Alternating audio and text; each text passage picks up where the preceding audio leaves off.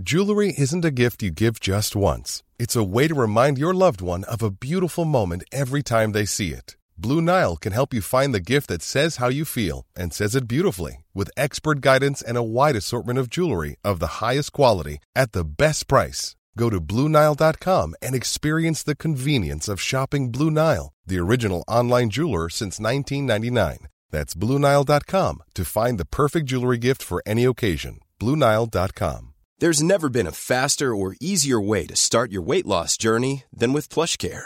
PlushCare accepts most insurance plans and gives you online access to board-certified physicians who can prescribe FDA-approved weight loss medications like Wigovi and Zepbound for those who qualify.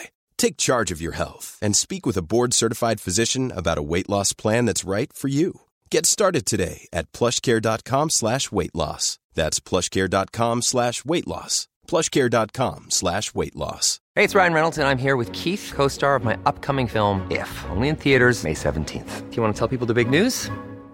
All right, I'll do it. Sign up now and you'll get unlimited for $15 a month in six months of Paramount Plus Essential Plan on us. Mintmobile.com slash switch. Upfront payment of $45 equivalent to $15 per month. Unlimited over 40 gigabytes per month. Face lower speeds. Videos at 480p. Active Mint customers by 531.24 get six months of Paramount Plus Essential Plan. Auto renews after six months. Offer ends May 31st, 2024. Separate Paramount Plus registration required. Terms and conditions apply if rated PG. Hola, ¿qué tal? Les habla Pride. Bienvenidos a Terror para Llevar. El día de hoy les traigo la segunda parte de Las Duchas, historia escrita por Dylan Sindelar. Y esta segunda parte se subió originalmente a mi canal de YouTube el 25 de junio del 2019. Recuerden que para la fuente de la historia y los nombres de las pistas utilizadas de fondo, pueden revisar la descripción de este podcast o de su respectivo video en YouTube. Mi canal es El Orgullo del Operador. Y también los invito a que me sigan en redes sociales. Me encuentran como Yo Soy Pride en todas partes.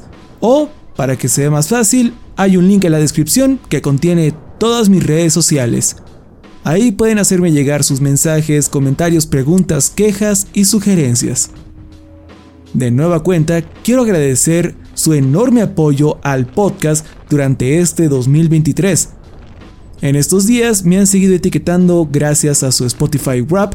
Me parece que Deezer tuvo una dinámica algo similar y YouTube Music, aunque en YouTube Music no hubo una categoría de podcast, lamentablemente.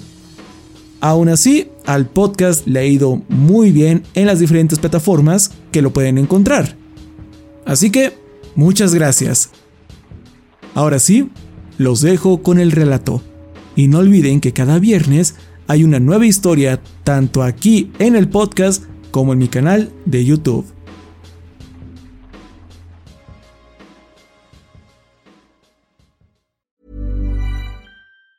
Many of us have those stubborn pounds that seem impossible to lose, no matter how good we eat or how hard we work out. My solution is PlushCare. PlushCare is a leading telehealth provider with doctors who are there for you day and night to partner with you in your weight loss journey. They can prescribe FDA-approved weight loss medications like Wagovi and Zepbound for those who qualify. Plus, they accept most insurance plans. To get started, visit plushcare.com slash weight loss. That's plushcare.com slash weight loss. Burrow is a furniture company known for timeless design and thoughtful construction and free shipping, and that extends to their outdoor collection. Their outdoor furniture is built to withstand the elements, featuring rust-proof stainless steel hardware, weather-ready teak, and quick-dry foam cushions. For Memorial Day, get 15% off your Burrow purchase at burrow.com slash ACAST and up to 25% off outdoor. That's up to 25% off outdoor furniture at burrow.com slash ACAST. Ya estoy despierto, medio sobrio y listo para terminar esta historia para ustedes, para Internet y cualquiera que le interese escucharla.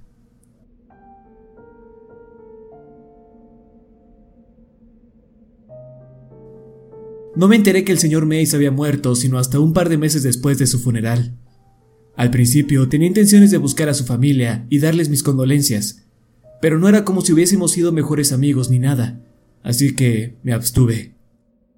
Continué con mi carrera universitaria y al año de nuestro encuentro en el bar me gradué. Graduarme con inglés como mi especialidad no fue un error. Sin embargo, no era exactamente algo que me llevó a conseguir trabajo de inmediato. Había ahorrado una cuantiosa suma de dinero mientras estudiaba y decidí que merecía unas buenas vacaciones. Tomé algo de efectivo y junto a mi amigo de universidad, Steve, empacamos y emprendimos el viaje. Quizás algún sitio en las montañas rocosas. Previamente de joven había vivido cerca de Littleton, Colorado, y recordé lo hermosa que era el área. Así que nuestro destino era tan bueno como cualquier otro. El viaje fue un éxito. Llegamos a un lugar alrededor del Parque Estes, en Colorado. Encontramos una cabaña muy barata en renta y la ocupamos por un mes. Los días estuvieron llenos de relajación, caminatas y por lo general cosas que no involucraban mucho trabajo. Después de que terminó el mes, empacamos de nuevo y regresamos de camino al este. En algún punto durante ese periodo de tiempo, conocimos a una pareja nativa del Parque Estes en un bar local. En realidad, no pasábamos mucho el tiempo con ellos ni nada, solo conversábamos de vez en cuando mientras bebíamos y comíamos. Una noche, vimos que la pareja pagaba su cuenta y se preparaban para partir muy temprano. Usualmente se quedaban hasta las últimas horas de la madrugada. Cuando les preguntamos el por qué, nos contaron que se dirigían a una pequeña reunión con varios amigos suyos y nos invitaron a ir. Sin tener algún otro plan, nos subimos al auto y los seguimos a la fiesta. La fiesta en sí no era nada del otro mundo. De hecho, es inconsecuente para esta historia. No obstante, lo importante fue que, en algún punto de la noche, todos nos reunimos alrededor de una fogata y comenzamos a contar historias de fantasmas. En esa etapa de mi vida, ya no era el mismo chico de hace varios años, pero con un poco de coraje, comencé con un par de relatos que recordaba de mi adolescencia. Eventualmente, llegué a aquella experiencia del señor Mace, las duchas. Después de que la escuché por primera vez, cada que la contaba le añadía ciertos detalles para hacerla aún más increíble. Pero por algún tipo de respeto inconsciente por mi fallecido maestro, conté la versión original, aquella que escuché en segundo año de preparatoria. El grupo en su mayoría disfrutó mis anécdotas, siendo la favorita de todos las duchas. Steve y yo nos fuimos a la cabaña a eso de las 5 de la mañana y me preguntó por la historia de nuestro camino de vuelta. Le conté todo acerca del señor Mace, la clase, mi amor por todo lo relacionado al terror y más. Sugirió que intentáramos encontrar el lugar mientras viajábamos de regreso a Nueva York. Al principio me negué, simplemente porque no tenía ganas de vagar sin rumbo por Nebraska, buscando una vieja granja que, probablemente, ya había sido demolida. Pero un par de días antes de salir de Colorado, le dije a Steve que sonaba divertido. No tendríamos la oportunidad de hacer un viaje como ese en mucho tiempo, por lo que decidí sacarle el mayor provecho. En algún lugar de mi mente pensé en eso como un pequeño tributo a mi maestro, un sujeto que, en retrospectiva, me ayudó a darme cuenta de que quería convertirme en escritor. En fin, dejamos Colorado e hicimos el largo, aburrido e insípido viaje hasta Broken Bow, Nebraska, o en palabras del mismo señor Mace, el infierno en la tierra. Hallamos un motel en el pueblo y nos quedamos un par de días para poder aventurarnos kilómetros en cualquier dirección. Recuerdo que mi ex profesor nos contó que la granja se encontraba en algún lugar a las afueras de Broken Bow. Aparte de eso, no fue muy específico. Intentamos preguntarles a los lugareños si tenían alguna información de las duchas, pero por lo general se nos quedaban viendo o hacían gestos de exasperación cuando les contábamos detalles del lugar. La única persona que parecía saber algo era una anciana que trabajaba en una estación de gasolina a las afueras del pueblo. No recuerdo su nombre, pero esta mujer era una de esas viejitas alegres, muy acomedida e interesada en cualquier cosa que la gente le decía. Steve comenzó a platicar con ella cuando pagaba por la gasolina, y ella preguntó por nuestra matrícula, comentando que estábamos muy lejos de casa. No teníamos nada mejor que hacer, así que terminamos charlando con ella por unos buenos 15 minutos. Fue ahí cuando le contamos nuestra búsqueda por el lugar conocido como Las Duchas. Al principio a ella no le sonó de nada el nombre, lo cual tenía sentido, pues era uno que el señor Mace le había dado a su vivencia. Sin embargo, conforme describíamos los detalles que recordaba de la historia, La amigable ancianita me interrumpió. Su tono no era de desdén ni grosero, pero se puso bastante tensa y cortante con sus palabras. La gente de por aquí ya no lidia con nada relacionado a ese tipo de negocios. Ya no. Eso fue hace mucho tiempo. Después de dicha declaración, intentó regresar a su alegre forma de ser. Se retiró al baño y nos deseó lo mejor en nuestro viaje de regreso a Nueva York. Regresamos al auto, sin palabras. Ambos pensábamos en lo que la señora acababa de decir. De nuevo, ella no se veía enojada, en lo absoluto. Solo no quería escuchar otra palabra al respecto. Conducíamos de vuelta al motel cuando Steve alzó la voz. Si yo viviese en un lugar asociado con una leyenda urbana o algo por el estilo, definitivamente bromearía con cualquiera que preguntara por ello. Quiero decir, tarde o temprano te cansarías de personas buscando información al respecto. Bien podrías intentar asustarlos para que se callen de una buena vez, ¿no lo crees?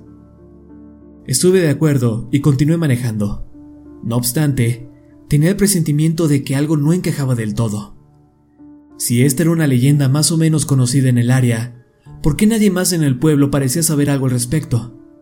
Pero dejé de prestarle atención al asunto. Para su conocimiento, ninguno de los dos estábamos asustados de encontrar las duchas.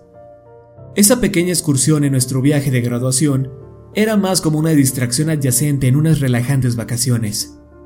Mi amigo y yo éramos básicamente como turistas que buscan el lugar donde se filmó una famosa película o algo así. No teníamos grandes expectativas con nuestra cacería, de hecho, sosteníamos una esperanza casi nula de dar con el sitio. Pasamos un día en Broken Bow sin hacer nada, antes de retomar la búsqueda por las duchas. Nebraska no es tan horrible como la gente suele decir, pero tampoco tiene nada de emocionante. Encontramos un bar y pasamos algo de tiempo ahí, y eso fue prácticamente todo lo que hicimos en nuestro día libre. Cuando volvimos a la búsqueda, decidimos alejarnos de los caminos principales en medida de lo posible. Sabía que ese lugar no estaba al lado de una carretera, y la historia involucraba un sendero de pura tierra, así que buscamos cosas por el estilo. Sin embargo, fue un esfuerzo inútil. Casi todos los caminos en Nebraska son de tierra. Eran las 7 de la tarde cuando dimos con un pequeño pero denso bosque. Uso el término la ligera, pero para Nebraska ese lugar era como un oasis. Los árboles eran frondosos y gruesos.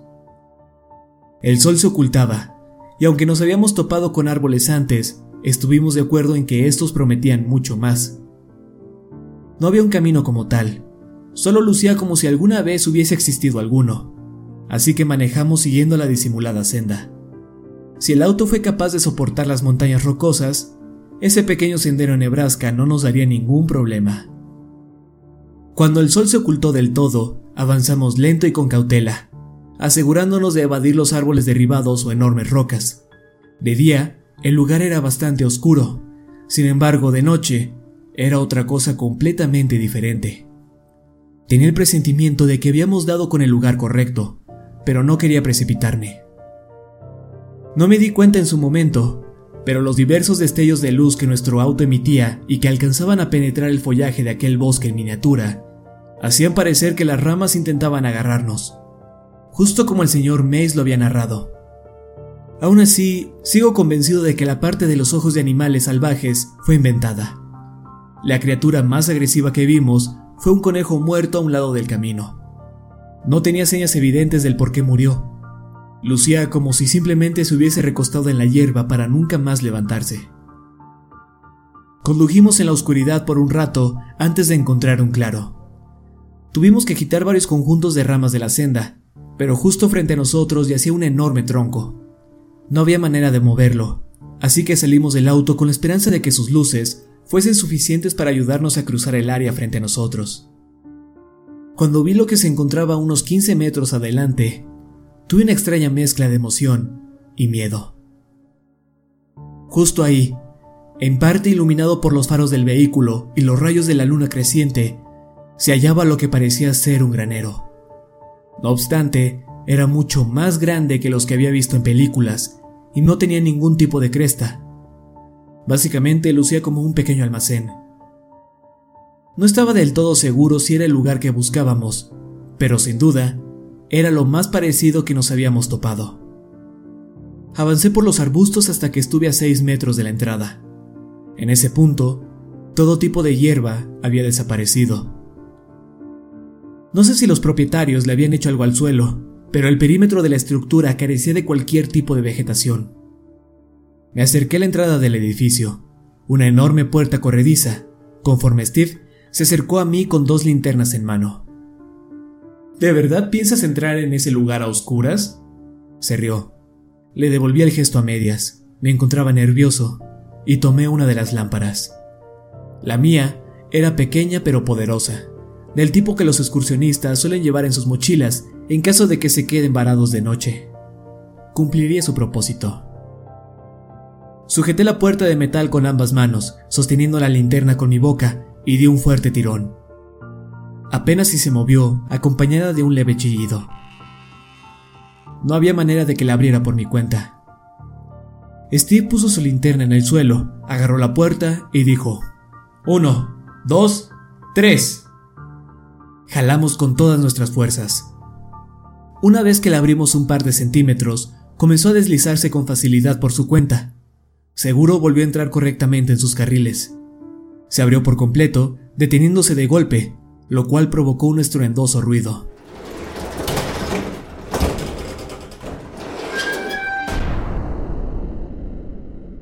Steve tomó su lámpara y caminó detrás de mí. Yo ya había entrado al edificio. El interior de la estructura estaba completamente vacío. Era casi inquietante. No tenía la certeza de qué tan lejos nos encontrábamos de la casa o pueblo más cercano, pero no había ni la más ligera evidencia de que alguien haya estado en ese edificio en años. No había botellas de cerveza rotas, bolsas de frituras vacías, ni siquiera excrementos de animales o algún tipo de planta. La habitación era enorme, más que las granjas promedio, pero no lo suficiente como para llegar al monstruoso tamaño de almacén industrial que el señor Mace había descrito en su historia. Estaba seguro de que el sitio era una especie de bodega para guardar equipo de granja o algo similar. Decepcionado, deambulé cerca de la entrada mientras Steve se aventuraba a la expansiva oscuridad. Conforme repasaba los detalles de la historia en mi mente, un recuerdo me golpeó como un saco de ladrillos. En la historia había un silo cerca del granero, Corrí al exterior. Mis ojos se ajustaron con facilidad, pues adentro estaba mucho más oscuro. Miré en todas direcciones, verificando el perímetro del edificio.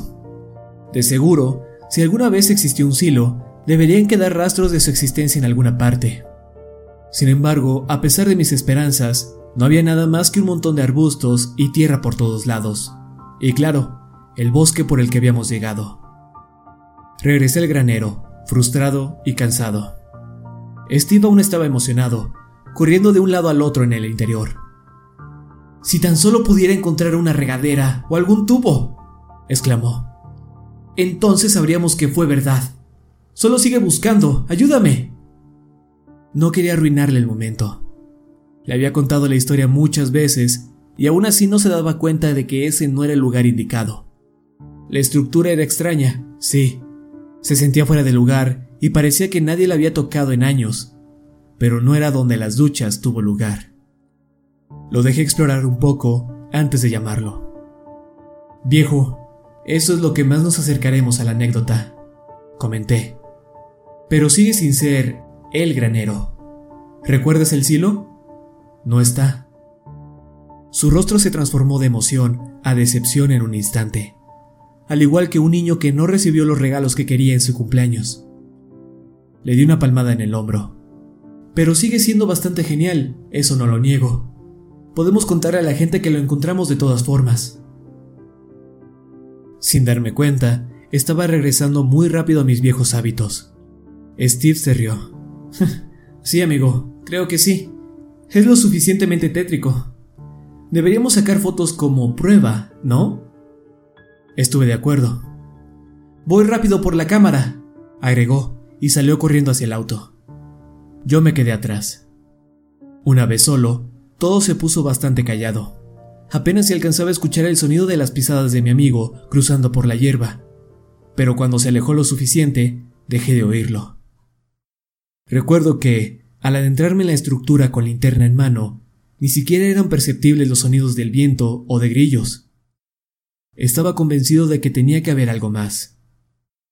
Mientras me aproximaba a la esquina más alejada de la entrada, el sonido de mis pisadas sobre tierra fue interrumpido por un ruido hueco y suave. Me detuve, intentando averiguar de qué se trataba. Di un pisotón contra el suelo y lo escuché de nuevo. Lo hice una vez más, percatándome de que el piso sobre el que me encontraba cubría algo. Recorrí las paredes de la recámara, buscando con cuidado cualquier tipo de agujero o espacio. Hasta donde sabía, todo el tiempo había estado de pie sobre algo sólido, por lo que ahora sospechaba de que me había topado con alguna especie de escotilla, o sótano, o algo. Escuché que Steve se acercaba, haciendo ruido entre la maleza, y le grité. Steve, ven rápido. Está hueco.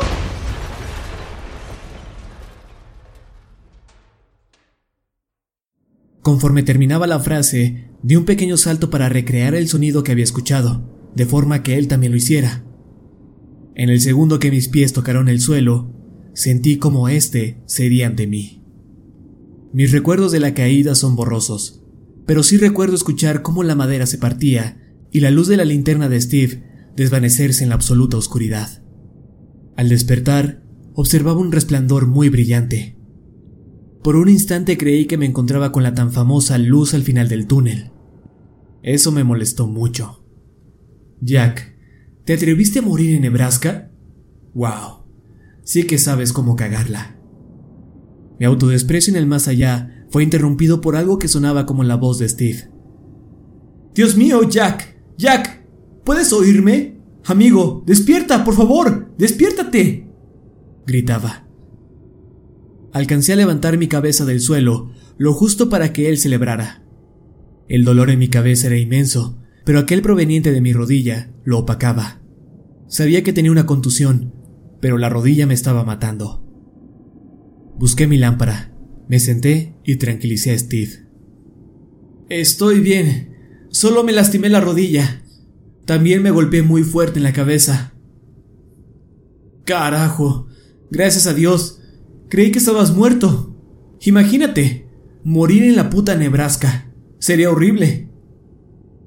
Su comentario me hizo reír un poco, pero me detuve.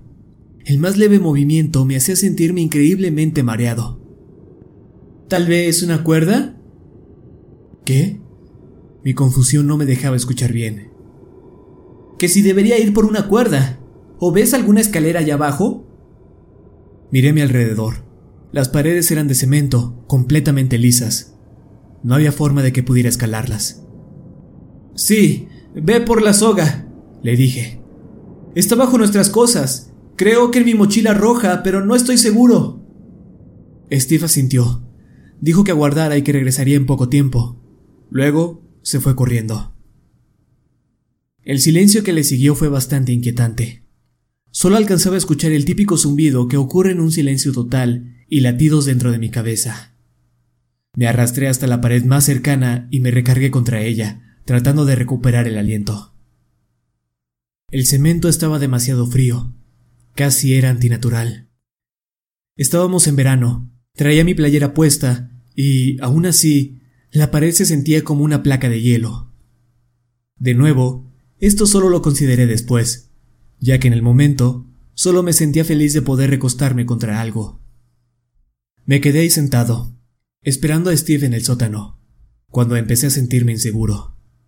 Primero, me sentí como un idiota por haber caído, pero esto, al igual que el dolor de mis heridas, desapareció en cuanto escuché algo que solo puedo describir como una respiración a mi izquierda.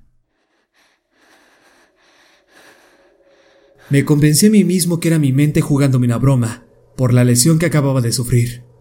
Al menos, hasta que mi cerebro decidió recordar la historia del señor Mace. Cuando la escuché en aquel salón hace tantos años, estaba más impresionado que asustado.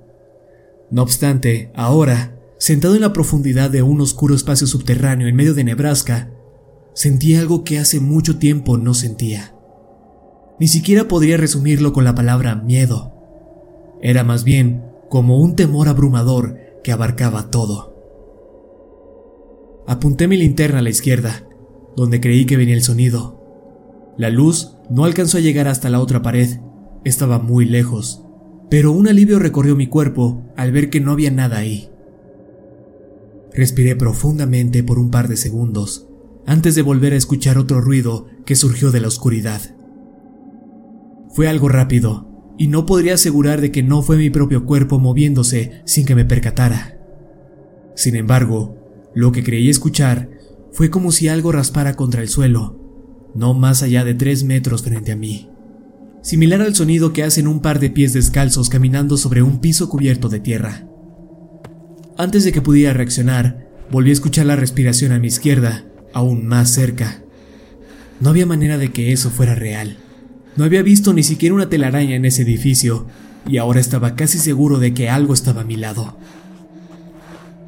Me enojé conmigo mismo por sugestionarme tanto.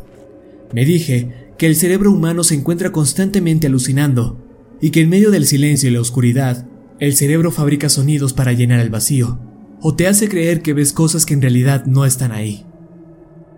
Me concentré en mi escéptico interior con la intención de tranquilizarme y funcionó. Al menos, hasta que la luz que proyectaba frente a mí parpadeó a causa de que algo había pasado frente al rayo. No estaba seguro de lo que era, pero escuché el mismo sonido de pies arrastrándose y el terror comenzó a apoderarse de mí.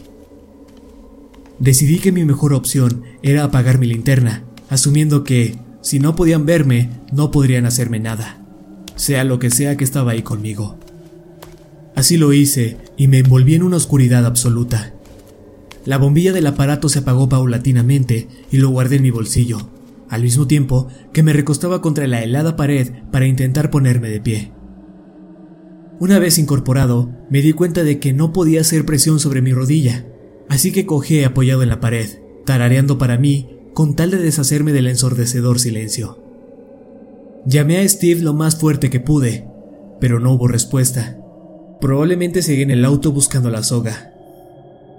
Tenía que haber una escalera por algún lado. Seguí tarareando, y los latidos de mi corazón se estabilizaron. Recorrí la pared, apoyando casi todo mi peso contra ella. Había avanzado unos tres metros cuando mi cabeza chocó contra algo. Caí al suelo. Mi contusión intensificó el dolor de mis previas heridas. Era casi paralizante. Me sobé la frente y mis dedos percibieron algo cálido y húmedo. Busqué algún tipo de cortada en mi cabeza, pero no encontré ninguna. Desesperado, saqué la linterna e intenté volver a ponerme de pie. Le encendí y apunté hacia las tinieblas. El suelo estaba mojado, pero la tierra ocultaba el color de lo que sea que haya sido la sustancia. Intenté observar el charco, creyendo que se trataba de mi sangre, cuando otra gota cayó al piso. Las palabras no pueden describir lo que sentí cuando escuché el goteo y vi otra pequeña esfera de líquido llenar el charco. Creo que, incluso en ese entonces, supe exactamente de dónde provenía, pero trataba con todas mis fuerzas convencerme de que estaba equivocado. Iluminé hacia arriba, a la fuente del líquido. Lo que vislumbré fue una tubería que sobresalía 30 centímetros de la pared. El metal estaba oxidado y agrietado. Pequeñas gotas comenzaban a derramarse por ahí. En el extremo del tubo se hallaba una cabeza de regadera muy simple. ¿Alguna vez han sentido cómo se les revuelve el estómago del miedo?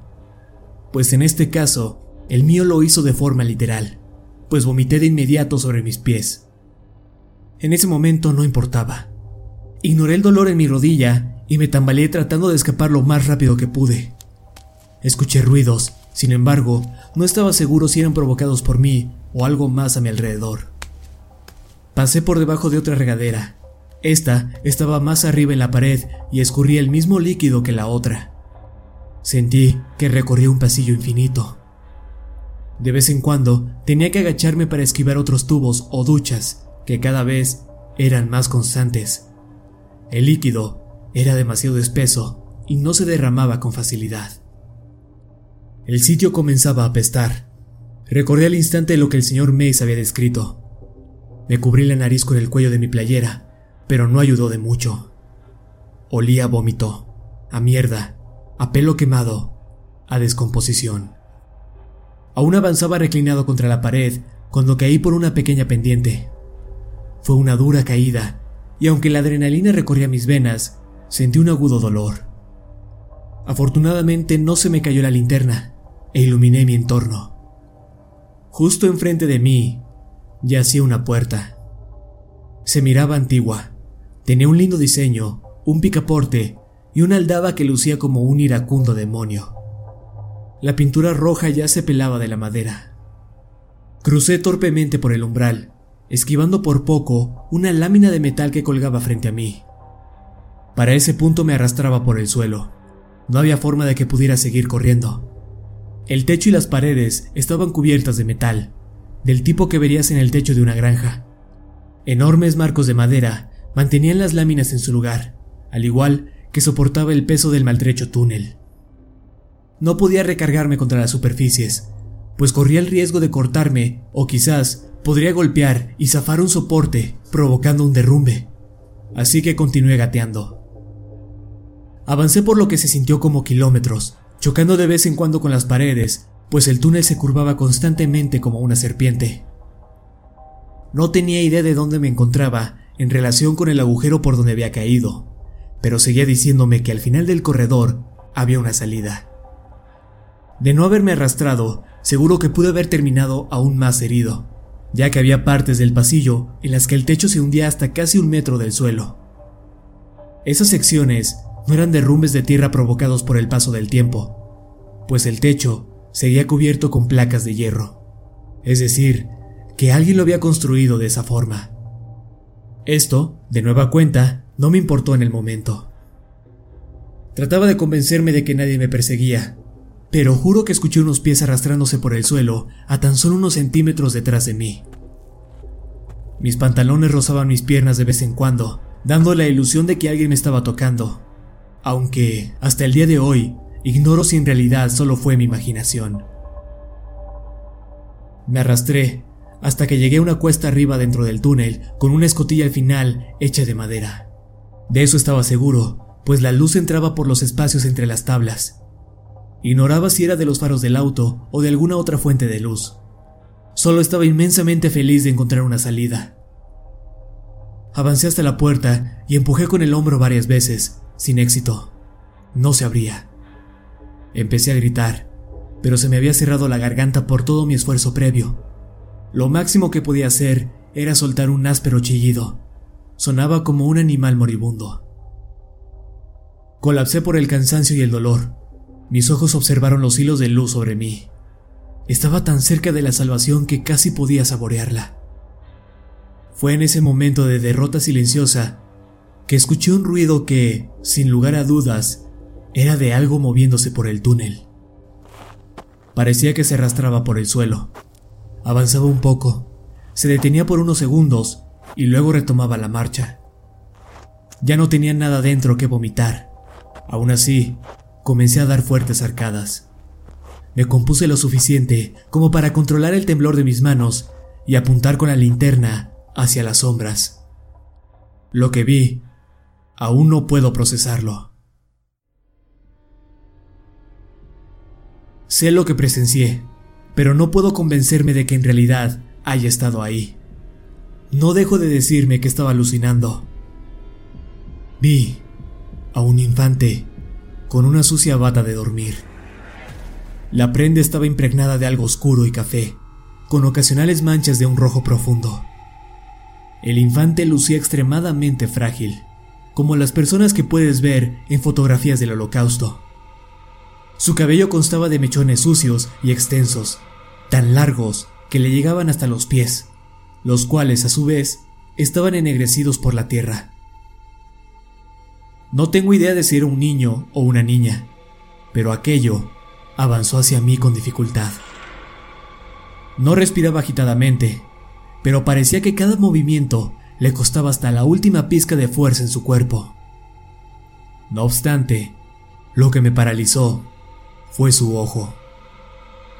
Solo era visible entre la mata de cabello porque reflejaba la luz de mi linterna, e incluso así podía sentir que emanaba ira, un profundo odio o algo similar.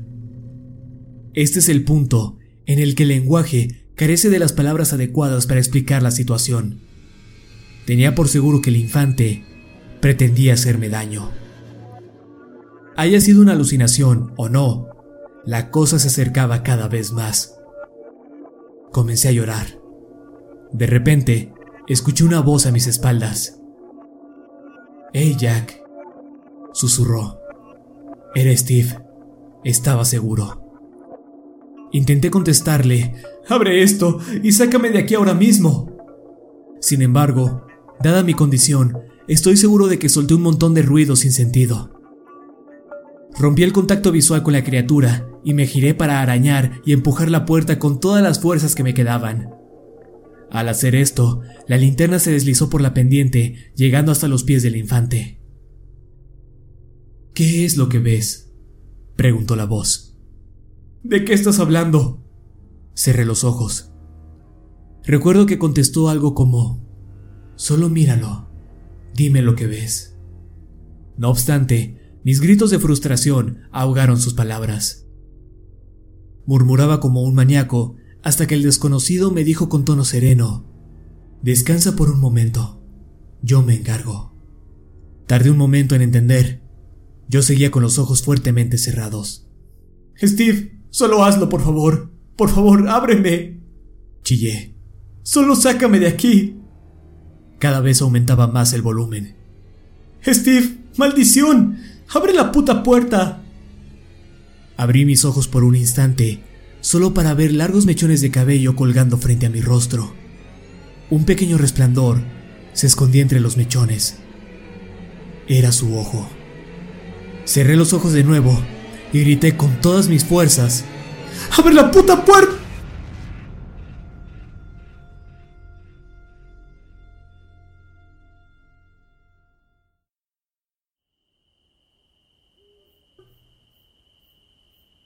La escotilla tras de mí se dio y caí al piso del otro lado.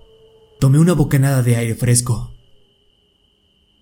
Con los ojos aún cerrados, intenté sentir la trampilla de madera para cerrarla.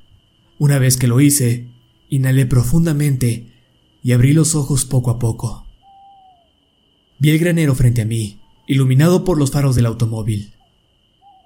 Mi cabeza palpitaba por el dolor. Mi cuerpo se encontraba cubierto de tierra y líquidos de los cuales no me importaba conocer sus orígenes. Como mínimo, tenía la rodilla dislocada. A pesar de todo eso, por fin había escapado del túnel. Suspiré nuevamente y hundí mi rostro entre mis manos. Steve, ¿por qué no abrías la maldita puerta? dije en voz alta. Esperé por su respuesta, pero nunca llegó.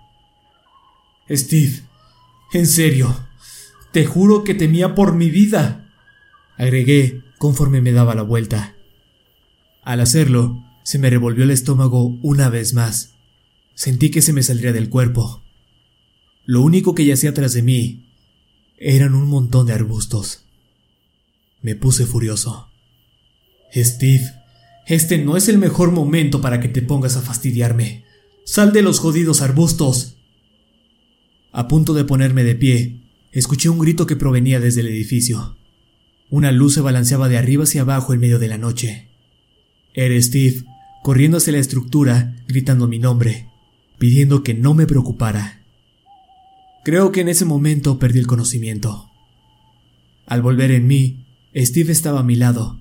Intentaba despertarme desesperadamente. Sus palabras fueron casi incoherentes, al menos para mis oídos. Me ayudó a ponerme de pie y me llevó al auto. Al alejarnos, vi mi linterna tirada en el suelo, justo al lado de la compuerta del subterráneo. Su luz se desvanecía poco a poco.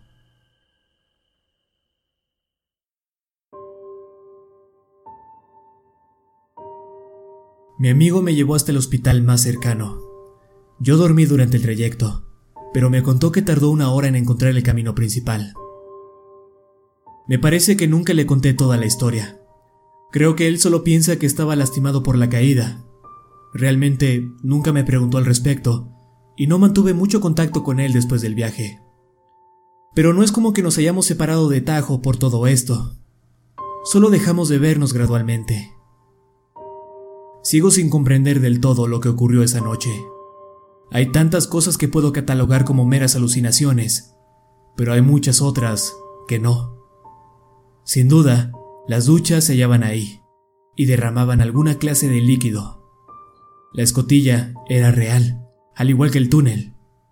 A excepción de esto, lo demás puede ser más o menos racionalizado si me convenzo a mí mismo de que sufrí un golpe muy, muy fuerte en la cabeza. No obstante, lo único que no me pude haber imaginado fue el hecho de que la escotilla de madera estaba cerrada y luego, de un momento a otro, ya no. Sigo siendo tan escéptico como siempre, pero sí creo en lo que me ocurrió en las duchas. No me he vuelto un ermitaño ni un excluido social a causa de esto. Consumo mucho alcohol, claro, pero sigo siendo un miembro funcional de la sociedad. Eso sí, jamás volveré a Nebraska.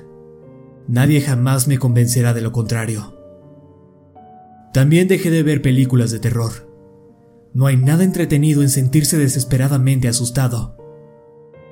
Y me parece que eso sería todo. No hay un final típico para mi historia. La experiencia me marcó, por supuesto, pero no hay nada que pueda cambiar al respecto. Ni siquiera puedo convencerme completamente que estaba viendo cosas. Créanme, lo he intentado por años. Antes de todo esto, no existía realmente forma de encontrar información sobre las duchas. La leyenda solo existió dentro de la clase del señor Mace. Nadie contaba anécdotas como esta para mantener a niños alejados de cierto lugar, ni para asustarlos. Simplemente, nadie la conocía. Creo que ese es el punto de toda la historia. Quiero que la gente sepa, por experiencia propia, cómo es ese sitio. Quizás es la idea de un borracho, o el niño dentro de mí queriendo esparcir este tipo de relatos otra vez. No lo sé, y no me interesa. Pero ahora la he soltado al mundo para que la gente la moldee conforme a sus necesidades. Y lo más importante, por fin la saqué de mi cabeza. Se está haciendo tarde. Iré por otro trago. Salud.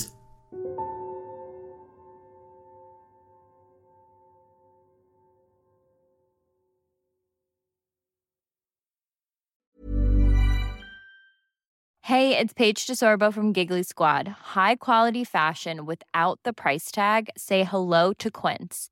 I'm snagging high-end essentials like cozy cashmere sweaters, sleek leather jackets, fine jewelry, and so much more. With Quince being 50 to 80% less than similar brands. And they partner with factories that prioritize safe, ethical, and responsible manufacturing. I love that. Luxury quality within reach. Go to quince.com slash style to get free shipping and 365 day returns on your next order. Quince.com slash style.